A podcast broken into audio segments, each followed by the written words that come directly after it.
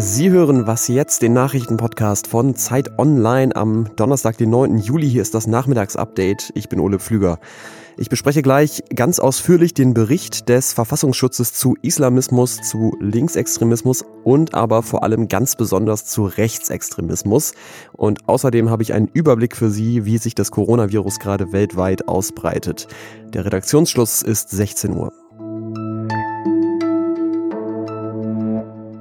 Horst Seehofer, der Bundesinnenminister, der ist ja im Moment Dauergast in den Medien und auch heute war er wieder präsent. Zusammen mit Thomas Haldenwang, das ist der Chef des Bundesverfassungsschutzes, war er zu Gast in der Bundespressekonferenz.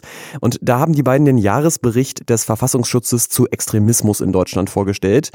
Und beide haben da sehr ausführlich und deutlich vor Rechtsextremismus gewarnt. Dieser Bereich äh, ist äh, die größte Bedrohung für die Sicherheit in Deutschland. 2019 hat der Verfassungsschutz mehr als 22.000 Straftaten von Rechtsextremen registriert, darunter Terroranschläge mit Todesopfern. Wir müssen den regelrechten Wettbewerb durchbrechen, den es in der rechtsextremistischen Szene gibt um den Anschlag mit der höchsten Opferzahl. Und mit Tilman Steffen, unserem Politikredakteur, spreche ich jetzt über rechte Gewalt und was die AfD damit zu tun hat. Hallo Tilman. Hallo.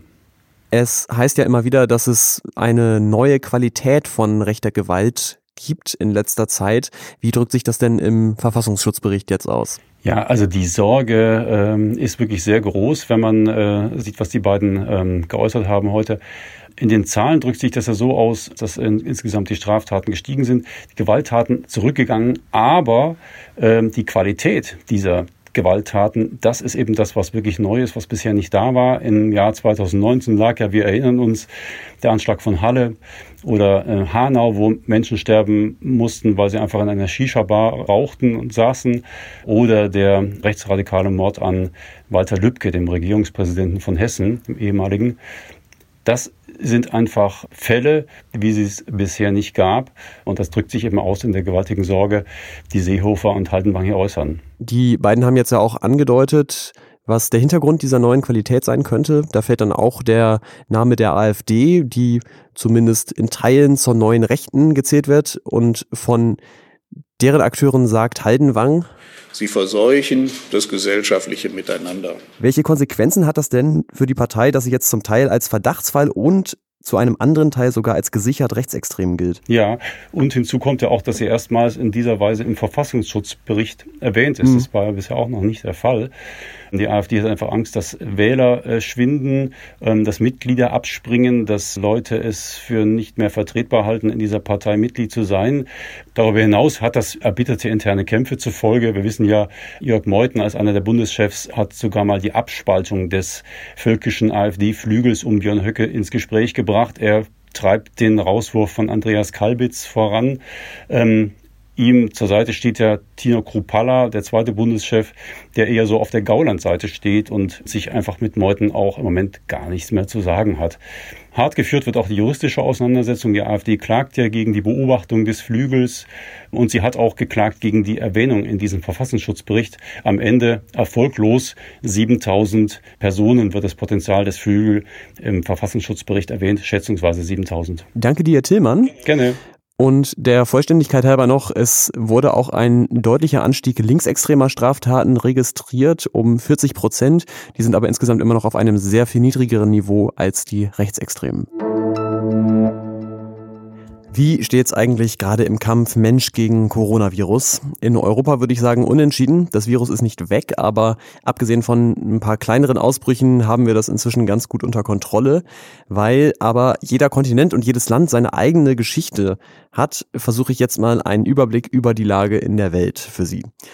Ich fange an mit dem amerikanischen Doppelkontinent. Da wissen wir ja alle, die USA haben im Moment weltweit die meisten Fälle. Aktuell sind 1,5 Millionen Infizierte bekannt, aber New York ist lange nicht mehr der Hotspot, sondern das sind jetzt die Staaten im Süden, wo die Maßnahmen besonders schnell gelockert wurden, also zum Beispiel Texas, Florida, Arizona und auch Kalifornien wieder.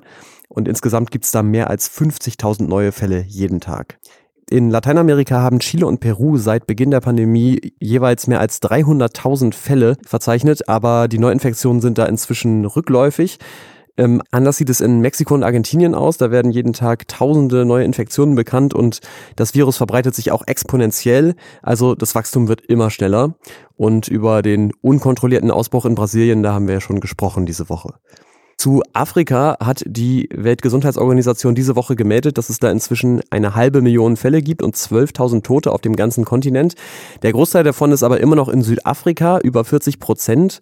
Und es trifft vor allem diejenigen Länder schwer, die größer sind und die auch international stärker vernetzt sind, also Ägypten, Algerien, Ghana oder Nigeria.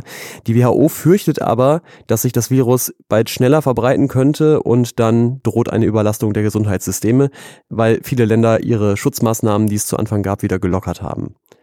In Asien ist es zum Teil ein bisschen wie in Europa. Zum Beispiel in China gibt's immer mal wieder lokale Ausbrüche. Saudi-Arabien, der Iran und Pakistan zum Beispiel haben aber auch weiter große Schwierigkeiten, das Virus einzudämmen. Und ich glaube, richtig Sorgen machen muss man sich vor allem um Indien. Da gibt es inzwischen weltweit die drittmeisten Fälle, fast 800.000. Das klingt jetzt erstmal nicht so viel, weil es ja auch insgesamt mehr als 1,3 Millionen Menschen gibt in Indien. Aber die Kurve geht wirklich steil nach oben. Es werden jeden Tag mehr neue Fälle. Also exponentielles Wachstum nicht gut.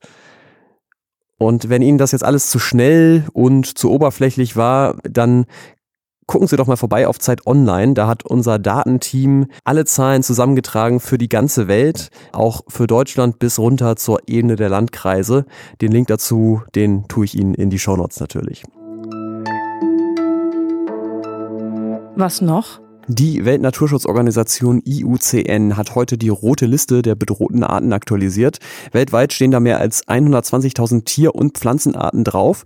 Und ab heute neu unter den vom Aussterben bedrohten ist zum Beispiel der Feldhamster. Den könnte es in 30 Jahren nicht mehr geben, wenn es so weitergeht. Außerdem neu auf der Liste ist auch eine ganz kleine Lemurenart aus Madagaskar und der atlantische Nordkaper. Das ist ein Wal, gibt es nur noch 250 Exemplare von und die Ozeane werden wärmer, die Wale wandern weiter nach Norden und da ist die Gefahr größer, dass sie sich in Netzen verheddern.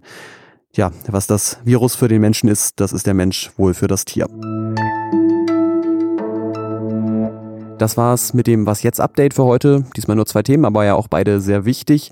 Danke fürs Zuhören. Wenn Sie sich beschweren wollen, uns loben oder auch einfach nur eine Frage haben, dann ist wasjetzt@zeit.de die Mailadresse Ihrer Wahl. Ich bin Ole Plüger. Bis zum nächsten Mal.